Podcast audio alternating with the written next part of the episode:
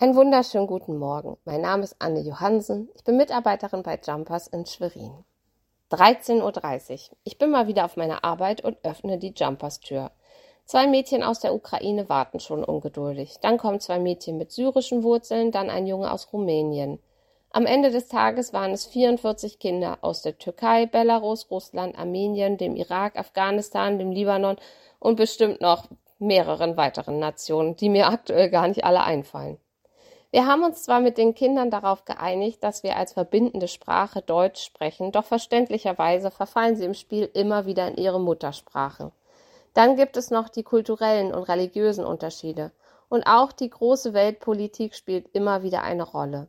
Viele syrische Kinder sind große Putin-Fans, weil sie davon überzeugt sind, dass Putin sie vom IS befreit hat. Dazu kommt, dass ukrainische Flüchtlinge anders behandelt werden als die Flüchtlinge von 2015 und 16. Das birgt enormes Konfliktpotenzial. Im letzten Herbst kam der Israel-Gaza-Konflikt dazu. Die meisten Kinder haben dazu eine sehr klare Meinung und immer gibt es den einen ganz Bösen und den anderen, der sich ja nur wehrt. Und als würde das nicht schon reichen, gibt es noch die deutschen Kinder, von denen manche wirklich krasse Nazi-Gedanken äußern, bei denen mir einfach nur die Kinnlade runterfällt. Manchmal könnte man den Eindruck bekommen, dass die verschiedenen Völker der Erde kaum gemeinsame Ziele haben, dass es ein Ding der Unmöglichkeit ist, friedlich zusammenzuleben. Doch die Bibel erzählt uns von einer anderen Zeit, von einer anderen Zukunft. Da heißt es in Jesaja 2, Vers 3, Viele Völker werden hingehen und sagen, kommt, lasst uns hinaufgehen zum Berg des Herrn, zum Hause des Gottes Jakobs, dass er uns lehre seine Wege und wir wandeln auf seinen Steigen. Es wird der Tag kommen, da werden sich alle einig sein. Gott verbindet Menschen unterschiedlichster Nationen.